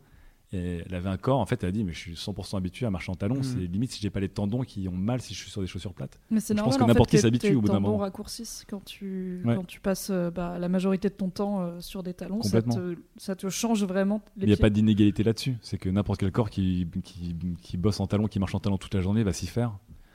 Donc, Mmh, en à fait, quel moment, euh, tu vois, à quel moment ça devient épidermique que tu as une sensation de, de, de rejet Est-ce que tu penses qu'elle rejetait le concept de mec en talons hypothétique ou de son mec en talons les, les deux. Les deux. C'était déjà les mecs, les mecs en talons. Elle dit euh, non, mais à un moment stop, euh, parce que pour elle, ça ne peut être qu'une provocation envers les femmes. En fait, c'était ça son Ah. argument. C'était que des, ça pouvait être que des trolls. Ah. Et en deux, si c'est son mec à elle, elle dit il y, a un- il y a un truc qui cloche quoi. C'est comme si, euh, c'est comme si euh, du jour au lendemain, ton mec, il, je sais pas, il, t'es fan de sa barbe et il sera. Enfin, il y a un truc qui était vraiment chez elle qui était euh, épidermique quoi. C'était, c'était pas possible. Et on a eu beaucoup de discussions là-dessus sur le maquillage. Moi, j'achète beaucoup de pièces de femmes que je trouve très belles. Donc notamment des grands sweatshirts amp, des hauts, des trucs que je porte et que justement je mixe avec des pièces d'hommes euh, très classiques. Mais ça, c'était des discussions qui étaient difficiles à chaque fois parce que il y avait un côté euh, qu'est-ce que tu viens foutre là en fait euh, pour- Enfin, Ouais, si tu viens chercher là, c'est que territoire. ouais, si tu viens chercher là, c'est pas parce que tu en as envie. Pour toi, c'est que tu en as envie pour prouver quelque chose à un moment quoi. Mais euh, mais il y avait vraiment cette discussion qui, qui était qui était dure. Et le maquillage et enfin le maquillage beauté et les talons aiguilles, je pense que ça a été deux grandes crises de discussion. euh, Parce que t'as voulu te maquiller ou parce que juste tu l'as taquiné avec l'idée pour. euh, je l'ai plus taquiné. Alors aujourd'hui, je commence comme beaucoup de mecs aussi à comprendre un peu euh, des gestes beauté. Alors, depuis un an, je mets de la crème de jour et j'ai acheté un après-shampoing. Mais, mais le prendre soin de soi, tu vois, pour un mec, c'est aussi il y a une forme de tabou. Donc tu le vois, euh, les, les produits de beauté euh, font 20 millions de, de, de périphrases et de métaphores pour dire bah sois, sois bonne quoi. Tu vois, à un moment, euh, t'as- t'as pas envie d'avoir des cernes ou t'as envie d'avoir un moindre t'as envie d'avoir un meilleur teint. Ça peut pas s'appeler euh, geste de beauté ou fond, fond de teint, etc. C'est Non, c'est Tonus, bonne hydratation santé. protéinée. bah oui, protection. Est-ce que tu achètes des produits pour hommes qui sentent bon le muscle ou est-ce que tu pioches un peu partout? Mon premier produit de beauté, c'est un produit de beauté pour homme. C'est un pote qui m'a offert un. Pour mes 18 ans, je me rappelle, c'était un tour chez euh, Nickel, qui était à l'époque une marque de produits de beauté pour homme, mais aussi un salon de, un salon de beauté et de massage. Mais c'était vraiment. C'était les tubes, c'était aluminium et bleu roi, Mm. avec des trucs euh, lendemain de soirée. Enfin, tu vois, c'était encore une fois, c'était de la périphrase.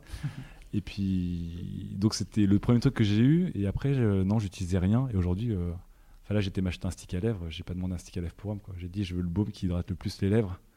Je m'en foutais de savoir. euh, Genre ta crème de jour et ton shampoing et tout ça Parce qu'il y a des shampoings pour hommes qui ouais. généralement font shampoing, gel douche, euh, crème pour les pieds et tout. Ah, genre, ça pue, ça pue la mort. ça pue de ouf. C'est les fameux Adidas 4 en 1 là. Ah là, quand je vais à la natation avec des potes et qu'ils prennent leur douche, ça double les sanitaires. Tu peux te laver euh, le prépuce, les cheveux, l'intérieur des oreilles parce que ça fait absolument tout. Ça double la mort. Ça fait rien bien en plus. hein. C'est pas, Oh là c'est là, pas un tu, bon sens- tu ressors, tu te sens tellement mal. Non, non, j'achète des shampoings et toujours avec des femmes avec des grands cheveux soyeux. Il y a marqué euh, Bah oui. Silky smooth. nourri. euh, Non, j'ai j'ai acheté un truc Botanix parce qu'il y avait marqué genre un sans silicone, bio, machin. Donc euh, voilà, j'ai acheté ce truc-là. C'est En bien gros, le marketing, ça marche sur tout le monde. Ouais, complètement, complètement. Mais je m'en je m'en fous euh, de savoir quand je vais dans une parapharmacie si je vais acheter un. Mm. Enfin bon, Oui, là, t'as dépassé ce truc-là. euh, je m'en fous. Depuis un petit moment. Quoi. Bon, la crème de jour, c'est surtout que j'ai j'ai acheté, un- j'ai acheté trop de lait hydratant après soleil cet été, donc euh, j'ai une sorte de peau, c'est un jerrycan. donc j'utilise comme crème de jour, mais ça va pas plus grand. Si, t'as pas besoin de crème de jour, t'es asiatique aussi, tu, tu vieillis pas quoi.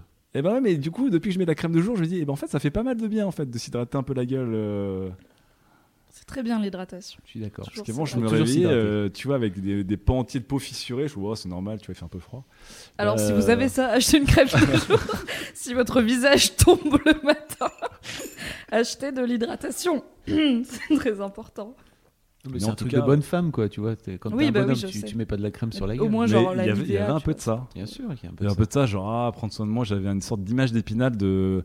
Je sais plus quelle pub où t'as une femme qui a la jambe en pointe sur sa baignoire et qui passe une crème sur les tibias, un truc. euh, Tu vois, pour moi, c'est ça, Jess Beauté. Et donc, c'était c'était pas. J'avais rien contre, encore une fois. Il n'y a pas de souci. Mais en même temps, je tiltais pas du tout, quoi. Tu vois, c'était genre, bah Oui, c'est très bien, mais toi, euh, ouais, c'est pas pour moi. Je suis pas contre si un jour je le fais, mais. Voilà quoi. Le geste beauté, c'est pareil, c'est un truc qui est, qui est pas du tout dans notre domaine. euh, enfin, on n'a pas été éduqué comme ça, c'est sûr. Et euh, il faut, il faut lancer une chaîne YouTube. Ouais. Il, y a- il doit y avoir des YouTube. Enfin, le problème, c'est que la plupart des youtubeurs beauté que je vois, ils font toujours des trucs très spectaculaires. Ouais, c'est ça. Vraiment des trucs genre Il y en a transformation quelques-uns totale de maintenant qui visage. font des trucs euh, discrets, enfin de tous les jours, du... qui font Ouais. juste le teint. Ouais. Et euh, moi j'aime bien, j'avais fait, un... j'avais fait un papier sur le maquillage pour hommes, donc Ouais. euh, j'avais beaucoup cherché. Et euh, j'étais tombée sur plein de vidéos de comment faire le teint sans niquer ta barbe, sans euh, que ça fasse chelou avec ta barbe, parce qu'en fait, Bah oui. tu ne peux, si tu regardes des youtubeuses, a priori, elles ne vont pas aborder le sujet. J'avais trouvé ça passionnant. Donc je t'enverrai des. Vrai des problème petits d'homme moderne. Peut-être tu peux te raser la barbe aussi. Oui, mais si tu veux les deux, tu vois, si tu veux Ou avoir ne- le ne pas teint frais avoir. et ta barbe, Ou ne pas en ou avoir. ne pas pouvoir en avoir. Une pote en avoir, Ouais. effectivement. Je me suis rendu compte, en tout cas euh, dans ma construction de mec, qu'il y avait quand même plein de territoires qui m'étaient interdits. Enfin, Mm. C'était étrange à dire, mais euh, donc notamment sur le look, parce que j'ai toujours été très branché euh, mode. Je me suis rendu compte que beaucoup de choses, enfin il y avait- il y avait un vrai ghetto qui existait aussi. Moi je sais euh, effectivement dès que, dès que j'attaque ce genre de discussion, ou qu'on me dit où t'as acheté ton sweatshirt, je fais bah, c'est une marque de meuf que j'adore. Il y a un vrai malaise qui s'installe. Bon c'est pas un malaise qui est grave, mais en fait tout de suite la discussion est dans une impasse. Tu sens que les personnes ne veulent pas continuer le, Elle que ça, la discussion. euh, si, la personne qui demande ça à un mec, d'un coup, il s'imagine pas l'acheter, quoi. Déjà, elle s'imagine pas l'acheter et tout d'un coup, euh, quand tu parles de quelque chose qui sort, pff, même, et ça sort même pas, mais qui est un peu sur le côté de la route et des rails euh, de, de construction, t'as as ce malaise qui dit ok, c'est le caprice d'une personne. Donc en fait, ça ne peut être lié qu'à une personne sur Mm. une pièce de mode ou sur un truc très spécifique, mais c'est un truc qui est, qui est, qui est ponctuel et qui ne, qui ne raconte rien en fait. Tu vois, c'est un truc qui, ne- qui ne mérite pas de discussion parce que euh, Bah parce que si on en parlait, on serait obligé de remettre en cause peut-être des certitudes sur le fait qu'un homme peut aller acheter des vêtements de meuf et les En fait, porter. t'as une vraie fainéantise psychologique euh, qui, qui, qui, qui se met en marche. Tout comme moi, il y a une, fainéantise psychologique qui se mettait en marche sur certaines, euh, certains, certaines causes féministes. Mm. Donc, euh, je dis qu'il y a un malaise au sens où c'est pas forcément une dispute violente comme j'ai pu avoir avec ma copine de l'époque sur les talons aiguilles, mais t'as une impasse immédiate. Quoi. Un truc qui se ferme immédiatement et ah cool le sweatshirt et tu passes à autre chose. Quoi. Et tu serais surtout obligé de te remettre en cause l'intégralité de ton éducation. Et donc Bah, de on commence et puis donc- après on finit avec des mecs en talons aiguilles. Attends, Voilà. ça va Fabrice? Et de finir par prendre la pilule rouge qui te fait fucked up total. Ah, j'ai envie de retourner dans la matrice. c'est pas On était possible, c'était beaucoup steaks. Non, mais mieux. c'est- c'est- c'est- Mettre des doigts dans le cul à mes potes. non mais des fois, des fois c'est drôle, des fois tu pousses un peu euh, la discussion quand même. Là je sais que j'avais acheté des, des fringues chez euh, Ivy Park, donc la marque de Beyoncé, Mm. Qui a deux trois trucs vraiment euh, sur la première saison qui étaient vraiment vraiment top. C'était des grandes vestes noires, c'était des trucs même qui copiaient le look un peu football américain mode, mais euh, donc tu vois un truc complètement unisexe quoi, noir sur noir, avec un, un tissu un peu nid d'abeille, un truc un peu innovant, stylé quoi, mais vraiment 100% unisexe. Tout le monde, euh, fille comme garçon, ça en disant putain la veste elle est mortelle, elle est géniale. Tu dis, ah, j'a- j'adore et tout, ah, euh, ça coûte cher. Tu non, non, c'est Ivy Park, c'est la marque de Beyoncé, c'est pas si cher. Et là, immédiatement, bon, sur le t-shirt, il y avait marqué Ivy Park en noir sur noir, mais sur la veste, il n'y avait rien marqué. Immédiatement, c'est, ah, la marque de Beyoncé, mais c'est des trucs pour femmes. Je fais, ouais, c'est une veste de femme, en fait. Ok. Et d'un coup, tu vois, le, tu vois le regard qui part en biais. en disant, ah, c'est un peu étrange, mais bon, c'est l'âme. Je suis gênée. c'est l'âme, Ah il est oui, comme c'est ça. Non, mais c'est euh, ça. effectivement, il y a aussi le côté c'est l'âme. Tout comme, ah, c'est l'âme, donc c'est malsain, donc euh, tout de suite, euh, on fait pas de blague gra- graveleuse parce que c'est l'âme. Euh, j'ai aussi, j'ai- chez mes potes, j'ai un point c'est l'âme, c'est quand il y a des fringues un peu chelous. Oui, bon, c'est c'est l'âme, quoi. Bon, voilà. C'est une manière d'évacuer le truc un peu, euh, tu vois. euh, Oui, c'est jamais il te juste demande- toi. Hmm. Jamais ils te demandent pourquoi. Pourquoi t'aimes ça? T'es jamais rentré dans cette discussion-là, quoi. De qu'est-ce qui fait qu'en fait, c'est pas que juste c'est l'âme. C'est pourquoi, pourquoi c'est l'âme? En fait, euh, à chaque fois qu'on a eu ces discussions et que je leur disais, mais je suis frustré que nous, les mecs, regarde-moi ce sweatshirt, il est incroyable, il est trop beau. Alors, tu vois, le sweatshirt, c'est un truc extra large et tout, sans forme, c'est pas du tout, euh, tu vois, c'est- Mm. ça fait très unisexe. Mais il est coupé mi-manche, il est pas crop top, mais il est plus large que haut. Enfin, tu vois, il donne une silhouette un peu, un peu, un peu étrange. Mais il est pas femme au sens. euh, Il est pas décolleté rose avec des strass, quoi. Exactement, il n'est pas dans, le, dans, le, dans la caricature de, de la femme pour un homme. Euh, mais dès que tu commences à rentrer dedans, eh ben, euh, c'est exactement comme quand tu revendiques quelque chose de manière beaucoup plus light, mais c'est la même mécanique, c'est que ça fait un peu chier. Quoi. Tu vas pas commencer à essayer de nous parler de Eh, pourquoi on changerait pas nos habitudes de fringues et pourquoi on n'irait pas voir du côté des femmes, etc. etc. Donc, t'es un peu là-dedans. quoi. Donc, je sais que quand je discute de ça, à part avec des gens qui sont passionnés de mode, et là, c'est cool, c'est la discussion qui va un peu faire chier tout le monde. Quoi, tu vois. Globalement, c'est genre, bon, c'est- c'est les caprices de l'âme. Rendez-vous dans 40 ans, peut-être? Bah, J'espère. J'espère aussi. Bah, tu vois, il y a le boyfriend jean. Mm. Voilà. C'est cool, c'est hyper sexy. Ou la, la fameuse femme nue dans la grande chemise de son mec. Bon, bah, l'inverse n'est pas encore. euh, tu vois, on en rigole parce que suite, tu t'imagines, genre, putain, mon mec il m'a piqué mon tanga ou il m'a piqué une nuisette. ça passe pas du tout, quoi, tu vois. Ah bah c'est pas euh, c'est pas sexy comme euh, Nathalie Portman dans une chemise d'homme euh, XXL. Exactement. Et pourtant, tu vois, je te, je te pose la question pourquoi? Est-ce que- Parce que les normes genrées, parce que la Bah société, ouais. putain. Est-ce qu'Arthur a déjà porté ta nuisette, par exemple? J'ai pas de nuisette, Fabrice. Je Mm. dors en pyjama Hello Kitty. Ah, Et ouais. Arthur, je lui prête quand il n'a plus son caleçon de pyjama car il est au. Mais Voilà. T'imagines, euh, t'imagines donc Nathalie Portman euh, dans la chemise d'Ashton Kutcher euh, trop grande. Bon, voilà, moi je, je suis à 300%. T'imagines Tom Hardy dans la nuisette de quelqu'un d'autre qui sort au naturel. Tout le monde rigole. Oui. Tout le monde rigole. Et, tu, et si tu vas au fond du problème, tu te dis mais pourquoi je rigole? Tu sais que tu ne devrais pas rigoler, mais en fait tu ne peux pas t'empêcher. quoi. C'est... Oui, on peut même pas dire, bah, c'est parce que. il- Enfin, Ça ne peut être qu'un gag. il est autant dénudé que s'il était en t-shirt caleçon. Complètement. Truc euh, très Et mec. puis, et puis c'est sexy de dire bah, il kiffe sa meuf donc il a un peu piqué ses fringues. Mais tu peux pas faire le truc miroir quoi. C'est impossible. Même moi qui suis le premier des trois encore une fois et qui et qui euh, et qui euh, et qui me dispute sur les talons aigus etc. Même moi je sais que à l'intérieur je suis pas encore enfin j'ai pas l'éducation qui me permet d'accepter ça quoi. Je peux pas me dire que Tom Hardy euh, en nuisette euh, c'est méga hot. Ça viendra. Dans 40 ans, Tom Hardy en nuisette dans The Boys Club pour parler de ses chiens. On relance sur Tom Hardy s'il nous écoute. Voilà. Je voulais savoir comment ça se passait dans ton boulot parce que du coup, euh, tu bosses dans le domaine de- du gaming, Ouais. qui est un domaine traditionnellement plutôt masculin. Complètement. Euh, comment comment tu comment as trouvé ta place là-dedans? Et quel genre de personnes tu fréquentes? Et est-ce qu'il y a des meufs? Et si oui, comment ça se passe pour elles et tout ça? Hmm, grande question. J'ai commencé dans la presse écrite classique et dans la presse généraliste, donc qui était quand même beaucoup plus mixte. Après, effectivement, quand tu bosses dans les nouvelles technologies, le jeu vidéo, la photo, etc., c'est vraiment. C'est des, des tanières de mecs, quoi. C'est clair et net. Et, euh, et donc, bon, j'ai eu- plusieurs périodes. Je vais juste me concentrer sur Webedia parce que c'est là où je travaille actuellement. Il y a évidemment très peu de filles. L'ambiance est quand même, est quand même assez jeune, assez ouverte. Donc, euh, c'est cool. Mais je sais que, notamment, j'ai une collègue, une ex-collègue à moi, euh, qui s'appelle Mélodie, qui est une fille très sexy. C'est une grande brune, elle est très, très, très, très jolie, elle s'habille très sexy, etc. Euh, elle traîne dans le milieu du gaming depuis des années. Mais en fait, ce qui est marrant, c'est que c'est un vrai garçon manqué dans, dans ses manières. quoi. Et qu'on on en est très vite arrivé à s'appeler papa et maman, sauf que c'est moi qui l'appelle papa et elle, c'est elle qui m'appelle maman. Quoi. Parce qu'elle est plus virile que moi. et, euh, et aussi parce qu'il faut qu'elle, je pense qu'elle a développé une forme de cuir dur. Déjà, tu passes sur un stream. euh, bon, T'es obligé. bah, T'es une meuf, t'es pas sur un stream, c'est compliqué. Tu joues aux jeux vidéo, c'est compliqué. c'est- compliqué. Encore une fois, tu rentres dans un stade, donc euh, tu peux pas contrôler la parole de tous. Et même si tu as une majorité silencieuse qui te regarde et c'est cool, tu as toujours des mecs qui vont ou te, ou te siffler ou euh, parler que de ton physique. Donc je pense qu'elle a développé euh, ce genre de, de cuir.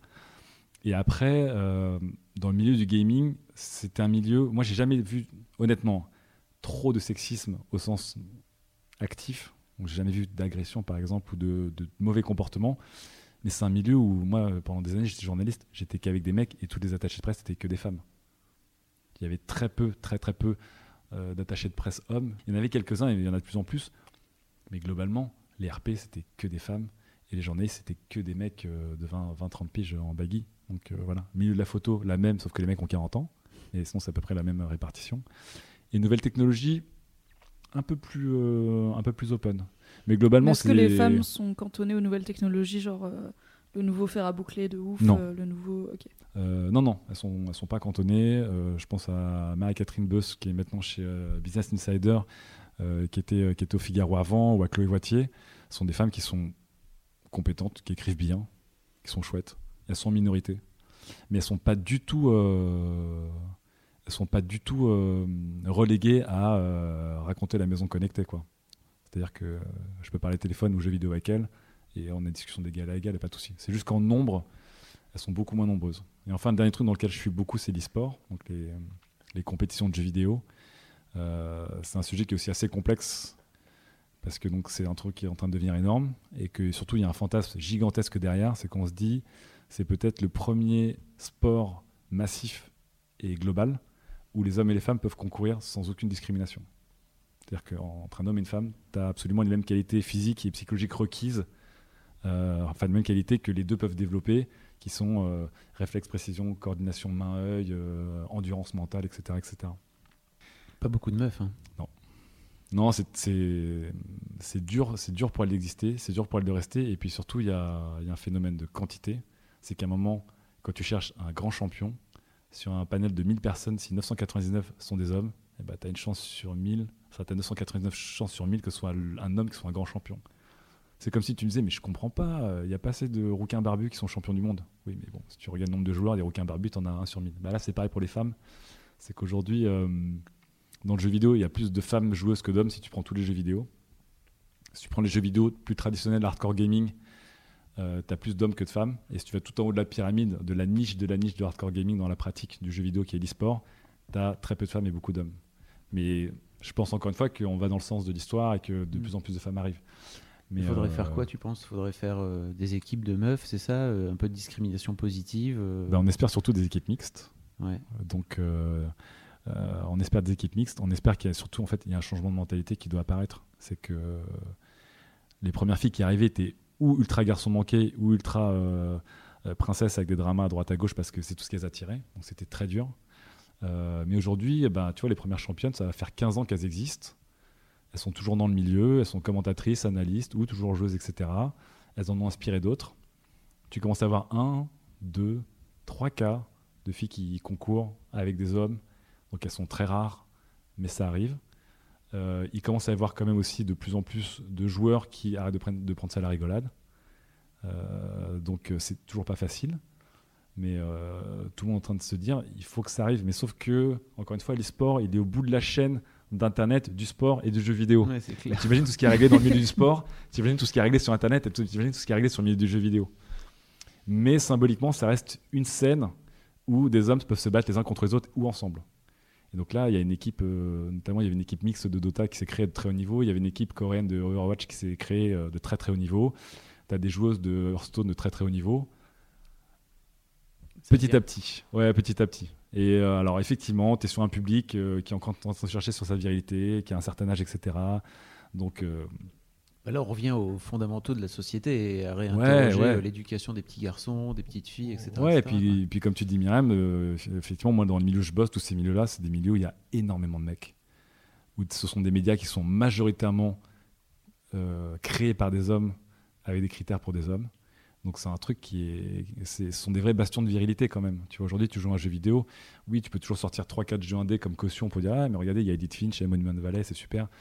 Mais globalement, t'es quand même dans, es quand même dans des, euh, des mecs baraqués avec des gros guns et dans un fantasme d'action absolu euh, à 80% du temps. Donc euh, ouais, moi j'ai grandi dans un, enfin professionnellement, je suis dans un milieu qui est un milieu euh, hyper masculin et hyper, euh, hyper euh, viril. Si- Enfin, c'est dur de dire viril. Est-ce que c'est une description ou est-ce que c'est un adjectif? Est-ce que c'est c'est un Non, jugement ça moral? dé- Ça dépend de ce que tu mets image, derrière, en fait, mais un, un milieu viril, pour moi, c'est un milieu où. euh, Enfin, je l'entends comme un milieu où les hommes sont d'une certaine manière, ils sont Ouais. un certain type d'homme et où c'est encouragé de l'être. Enfin, ça te- où tu gagnes à être un homme et à être le bon type d'homme, on va dire. Ouais, ben alors on est complètement dedans. Enfin, on est vraiment dans l'affirmation de, de, de plein de valeurs ou de, ou de checkbox de la masculinité euh, tradie, ça c'est sûr et certain. C'est dur, c'est sûr et certain. Moi perso, je joue que des femmes dans mes persos, c'est cool. Ah ouais, c'est- Et puis je pense que pour reboucler à comment on, comment on pourrait faire changer euh, le monde de l'e-sport, Ouais. bah, je pense que ça rejoint ce que tu disais au tout début sur la majorité silencieuse. C'est aussi, euh, moi j'ai. Enfin, je sais qu'il y a beaucoup de cas de meufs qui se mettent à des gros jeux en ligne et qui Mhm. en fait se- n'utilisent jamais de micro ou enfin ne peuvent jamais être sur le chat Ah ouais, parce que euh, ouais, elles vont se faire déglinguer si on entend leur voix, donc elles se font passer en fait pour des mecs.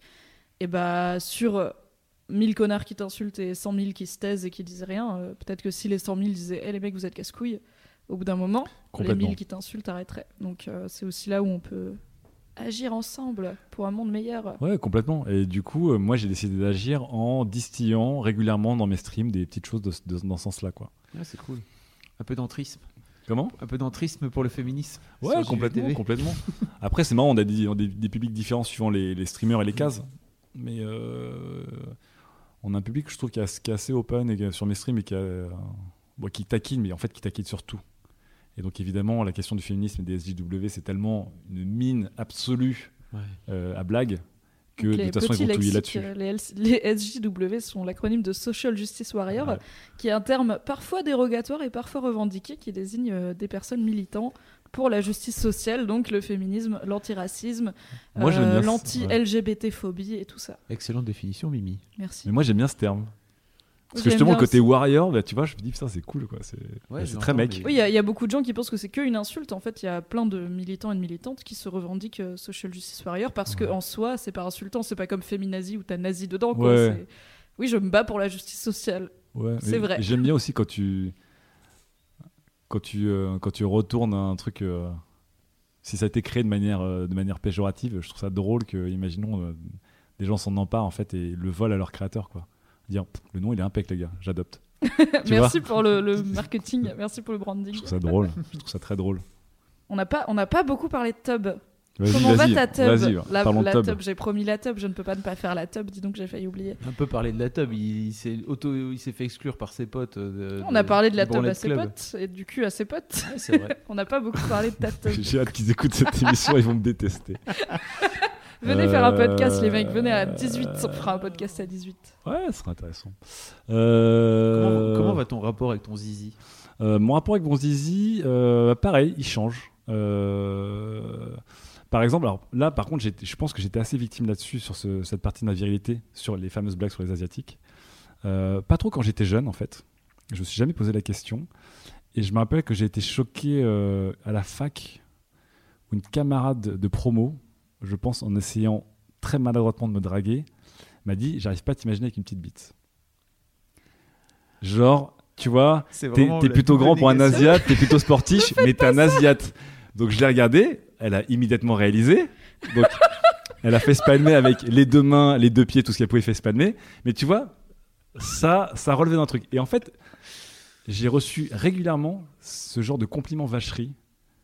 Genre, euh, tu couches avec une fille une fois, deux fois, et puis elle te dit, euh, bah, finalement, ça va, c'est cool, quoi, tu vois. Mais à côté, genre, j'avais des a priori. Donc, Oui, ça veut dire qu'elle est quand même.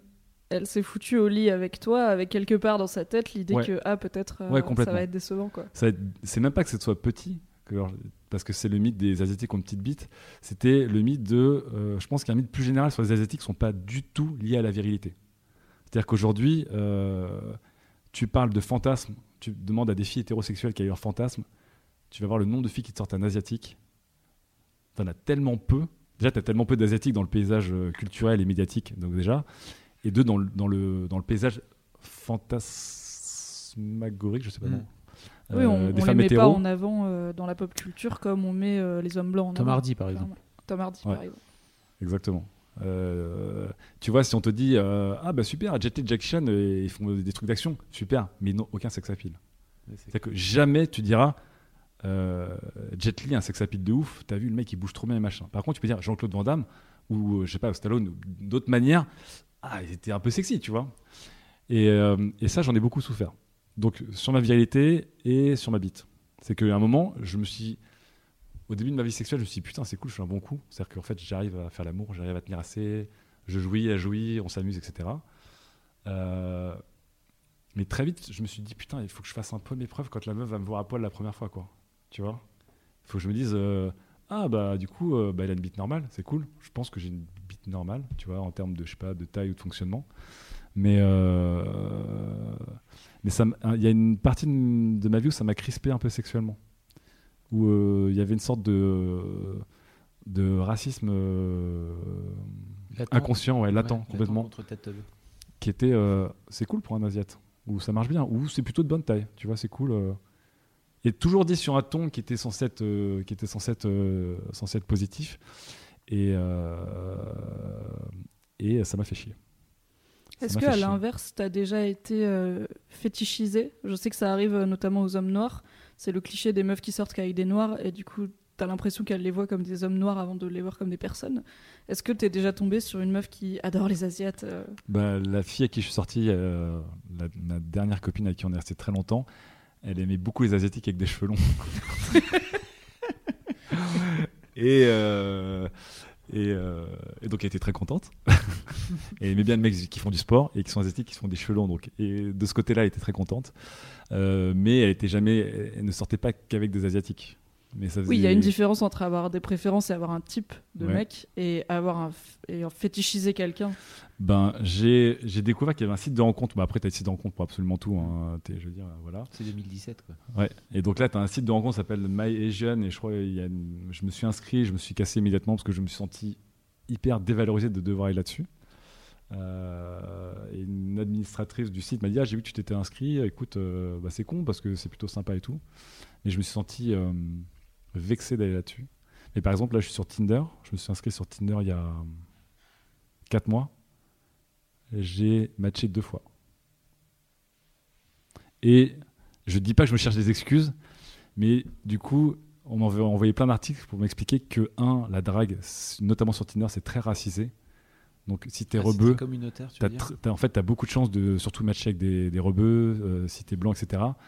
Et j'ai lu aussi deux articles assez intéressants sur le fait que les hommes asiatiques sont pas du tout, euh, euh, liés à la séduction, euh, au fantasme, à la virilité. Et que du coup, de toutes les races représentées sur les sites de rencontres, c'est ceux qui marchent le moins. Ce qui n'est pas le cas avec les femmes, qui ont de grosses côtes, mais les hommes ont une très très mauvaise côte. Et euh, donc, je dis pas que oh là là, je suis victime euh, et c'est pas de ma faute. Mais j'ai un ou deux potes asiatiques qui sont aussi sur Tinder et qui ont abandonné en fait. Parce qu'ils matchaient pas du tout, sauf avec des, des- des femmes asiatiques. Alors on a un, un article sur Mademoiselle euh, où- pour expliquer comment faire pour euh, bien remplir ton, ton profil, si tu veux on te l'enverra. Attends, mais j'étais coaché par les meilleurs. Ah ok d'accord. C'est coaché par Chloé peut- Blondel et. euh, j'ai été- j'ai été coaché par des vétérans de la scène, des gens qui ont, qui ont tout vu. Et qui En plus, fait. on peut euh, pas dire que t'as pas des bonnes photos, parce que c'est quand même ton métier à la base. Bah ouais, ouais. je pense bah, pas que t'as une T'es un, t'es description. un beau jeune homme quoi, tu vois. Non, mais ça peut jouer. En vrai, dans les Bah, d'Hockey pas, hein. Cupid qui sont sortis il y a quelques années, Ouais, les personnes les moins euh, séduisantes, en tout cas pour la communauté, c'est les hommes asiatiques Ouais. et après c'est les femmes noires. Ouais. C'est les personnes qui ont le moins de matchs et qui se prennent le plus devant et qui ont juste leur profil est le moins liké. Ouais. Et du coup, et du coup déjà sur Tinder, moi Ah je, je, suis- je suis pas du tout dragueur, donc c'est un truc qui, me- qui, me- qui me paraît assez. D'ailleurs, c'est un, de mes complexes de vérité par rapport à des potes de me dire putain, je sais pas draguer. Donc aller sur Tinder, c'était une douleur d'aller sur Tinder déjà pour dire va draguer des filles que tu connais pas, va vers elle, etc. Attends pas que tu la connaisses depuis deux mois pour être sûr que nana. Donc c'était une douleur et le fait de me prendre vent sur vent, c'est-à-dire de jamais matcher en fait, ça a été extrêmement vexant. Et après, que je me suis mis sur Maëgène et je me suis dit, j'ai touché le fond de ma solution de la vérité, quoi. Tu vois J'avais l'impression de. Tu vois, c'est comme quand j'ai un pote rebeu qui me dit à chaque fois je me fais jeter en boîte, à la fin je vais dans un bar à parce que je suis rebeu et que je peux entendre dans le bar à et en même temps je suis énervé parce que je suis rebeu, le mec il est cadre, etc. Et il se fait jeter toutes les boîtes parce qu'il est rebeu et il rentre sans, sans copine. Et il dit bah, je rentre dans un bar à chicha, je suis content, mais en même temps je me sens tellement blessé et énervé. Et là c'était un peu pareil quoi. Me retrouver sur un site de rencontre pour des nanas qui aiment des asiatiques ou des mecs qui aiment des femmes asiatiques. Je me suis dit, euh, j'en suis allé dans un ghetto de niche pour. euh, Est-ce que tu veux passer une petite annonce sur Mademoiselle parce qu'elle est lectrice? Et ben, je suis célibataire. Je connais personnellement quelques personnes qui peut-être seraient intéressées. je leur dirais de t'envoyer des tweets, même si tu réponds jamais aux tweets. Ah ouais, ça, tu Ah pourras passer en DM euh, discrètement. Sur Les- Tinder. Sont- Oui. Mettez Tinder, allez zoner euh, vers chez Webedia, cherchez l'âme et matchez le Elles vont tomber sur Squeezie, Cyprien, ça va être drôle. C'est pas vrai, ils sont maqués en fait. Je suis en train, de dire. C'est après parce que oh, ça pour on la blague et en fait euh, ils vont se faire défoncer parce que leur copine Quoi, t'es sur Tinder Non, non. La seule personne avec qui j'ai matché, avec qui j'ai eu rendez-vous, on s'est vu, c'était très cool, mais c'était pas du tout. euh, Il n'y a pas eu les papillons. Non, mais je pense que je le sentais déjà, mais j'avais envie de me dire, bah, rencontre, juste, Juste rencontrer des gens, c'est chouette en fait. Déjà, rencontrer des gens, c'est chouette. Mm. Mais euh, non, on n'a pas parlé de ma tub. Bon, on se connaît pas, mais un compliment vachard sur ma tub, je te préviens, c'est. Je connais pas, mais je te le dis tout de suite, j'ai une tub complètement respectable. Merci de t'enlever tes Ou alors préjugés peut-être de la tête. t'envoies- t'enverras ce podcast systématiquement, tu sais. Oui. Pièce jointe. J'ai je cru que t'allais en- dire, ou alors t'envoies une photo de ta bite et j'étais là, non, Fabrice, Non, Ça peut être pas mal pour en savoir plus sur ma tub et je mets le lien sur le podcast en bio Tinder. Ça, c'est la meilleure bio Tinder. Franchement, si tu pécho grâce à ce podcast, paye-moi un café. Ça me fera très plaisir. Avec plaisir. Euh, J'ai une question que j'aime bien poser à tout le monde à la fin du podcast. Ouais. qui Tout le monde, est- juste Arthur pour l'instant. Voilà, et du coup, euh, comme tu as été sage et que tu as écouté le premier, j'espère que tu t'es préparé parce qu'apparemment c'est une question difficile. C'est qui pour toi les hommes qui représentent une vision positive de la masculinité? Ah, C'était ça, c'est imaginaire ou réel? Ouais, parce que réel, en fait, euh, tout le monde dit The Rock. Ouais. Ah, The Rock, c'est j'aurais pas dit, mais Ou Terry, ou Terry Crews. Bah, Terry Crews, il est un peu moins connu, mais il est top. Terry Crews, il est génial. Forcément, il connaît. Euh, en réel, je- de tac au tac, j'aurais dit Georges Clooney et Pierre Ninet. Euh, Pierre Ninet parce qu'il a une beauté, une fragilité, enfin il est, il est presque immaculé, il est magnifique comme homme. Et j'ai l'impression que son identité va avec son physique. C'est un mec qui s'assume très bien, qui s'épanouit très bien, qui est vraiment, euh, qui est hyper beau et qui va pas du tout chercher dans les codes euh, habituels. Clooney, c'est un peu l'inverse. Clooney, euh, c'est le beau vieux, quoi. Et en même temps, le beau vieux, mais qui passe son temps, qui a été euh, vieux garçon euh, séducteur et tout, donc un peu le fantasme de, de plein de mecs hétéros de base, dire ah bah, quand même, il, il- s'est bien amusé. Et qui, j'ai l'impression qu'il a une sorte de sérénité avec toutes ses vies euh, et qui est très heureux d'être Monsieur Hamal aujourd'hui, Monsieur Hamal Clooney. Et dans les persos fictifs, alors c'est con à dire, mais j'ai beaucoup d'attaches pour les trois héros de GTA V, qui sont pas des mecs les plus positifs de la Terre. Donc dans GTA V, tu diriges trois héros, donc c'est Michael, Franklin et Trevor. Trevor est un, ancien pilote de chasse, psychopathe, euh, ultra violent, meurtrier, etc. Euh, Franklin est un jeune gangster avec les dents longues, très intelligent, qui veut s'en sortir. Et Michael Egegena, c'est un cadra ultra riche, ancien gangster, rangé des voitures, qui a échappé à la justice, qui est avec sa famille, mais qui galère plus avec son psychologue et sa famille et ses enfants qu'avec tous les malfrats qu'il a pu faire. Et les trois mecs, en fait, racontent trois identités d'hommes qui veulent sortir de qui veulent un peu sortir de leur milieu, de leur ghetto. La manière dont ils sont écrits par Rockstar, elle est magistrale. C'est-à-dire que les mecs sont des badass ou des connards ou des meurtriers, etc. Mais il y a une tendresse autour des persos et l'interprétation des acteurs qui ont fait la mocap derrière, elle est incroyable. C'est un buddy movie avec trois badass et pourtant ça dévie complètement des codes euh, des buddy movies quoi. Et euh, les séances de psychologie du mec qui est en, qui en midlife crisis dans, GTA, elles sont absolument incroyables quoi. Incroyable. Et il se fait insulter par ses enfants. À un moment, il en a marre. Il a envie de se retrouver comme un homme, un vrai, mais en fait, c'est un fragile et tout. C'est génial. Merci beaucoup, Lame. Ça m'a Merci fait beaucoup. très plaisir. C'était te chouette de parler avec vous. C'était chouette de parler avec toi. Grave, c'était très Cool. chouette. Écoutez Studio 404, c'est un podcast de société numérique. Oui, Et il y a l'excellente voix de Lame qui vous a bercé depuis une heure. ah, c'est gentil. Et des super chroniques. C'est tous les mois et c'est vachement bien. C'est un podcast de Et, qualité. et là, on parle de la mort en plus. Oui, le, Le alors le dernier, dernier 404 euh, sur la mort numérique est super. super. Je pense que c'est votre meilleur. Ah, c'est gentil. Et vraiment très bien. J'ai j'ai eu deux fous rires et j'ai beaucoup réfléchi. Deux buts accomplis. Deuxième reco, euh, j'ai décidé de, faire- de vous faire une petite reco euh, contenue sur la masculinité à la fin de chaque podcast parce que je vous aime bien. Donc bien. en plus de la rubrique masculinité sur Mademoiselle, je vous conseille aujourd'hui le TED Talk de Justin Baldoni qui joue Raphaël dans Jane the Virgin si vous regardez. En fait, il est très euh, impliqué dans les questions de réflexion sur la masculinité, il a fait pas mal d'initiatives et là il vient de faire une conférence TED euh, à TED Women 2017 qui s'appelle Why I'm Done Trying to Be Man Enough. Donc pourquoi euh, j'ai arrêté d'essayer d'être assez un homme, où il parle de son rapport à la masculinité, des aspects toxiques, de son rapport à son père et à sa femme et à ses enfants. Et notamment, il a tout un discours très intéressant sur euh, quand il challengeait les notions de masculinité, il y avait que des meufs qui le suivaient. Et ensuite, il s'est mis à parler sport, fitness et, euh, et réparer son corps euh, sur Instagram. Et du coup, il y a plein de mecs qui se sont mis à le suivre. Ah, évidemment. Et il s'est dit, je vais utiliser ça comme cheval de Troie pour en parler aux hommes. Donc Ah, euh, c'est vachement bien. C'est Justin Baldoni, TED Women 2017, c'est sous-titré. Merci d'avoir écouté The Boys Club, merci Fab. Merci Mimi. Belle vie, belle tub. Demandez aux gens avant de leur mettre des doigts dans le cul. Acceptez les talons de vos mecs. aussi. Oui, même s'ils font déjà 1m80. si mon mec porte des talons, je vais avoir un torticolis, mais je le ferai car c'est son choix. Et laissez de leur porter des nuisettes aussi tant que vous y êtes. Bye tout le monde, à bientôt. Bye. Un mercredi sur deux à 18h, il y aura un nouvel épisode de The Boys Club sur YouTube, mais aussi sur iTunes, sur SoundCloud et sur tout ce que tu peux utiliser pour écouter des podcasts. Si ça te plaît, s'il te plaît, mets-moi 5 étoiles et un commentaire, ça me fera très plaisir et ça permettra à The Boys Club de remonter dans le classement de podcasts. Comme ça, il y a encore plus de monde qui va écouter et encore plus de monde qui va venir au micro et ce sera trop bien. Merci beaucoup et à dans deux semaines pour un nouvel épisode de The Boys Club. Bye bon. Attends, t'as eu ses cheveux pendant 37 ans sans après-shampoing? Ouais, je sais, mes copines, euh, mes copines crisent à chaque fois.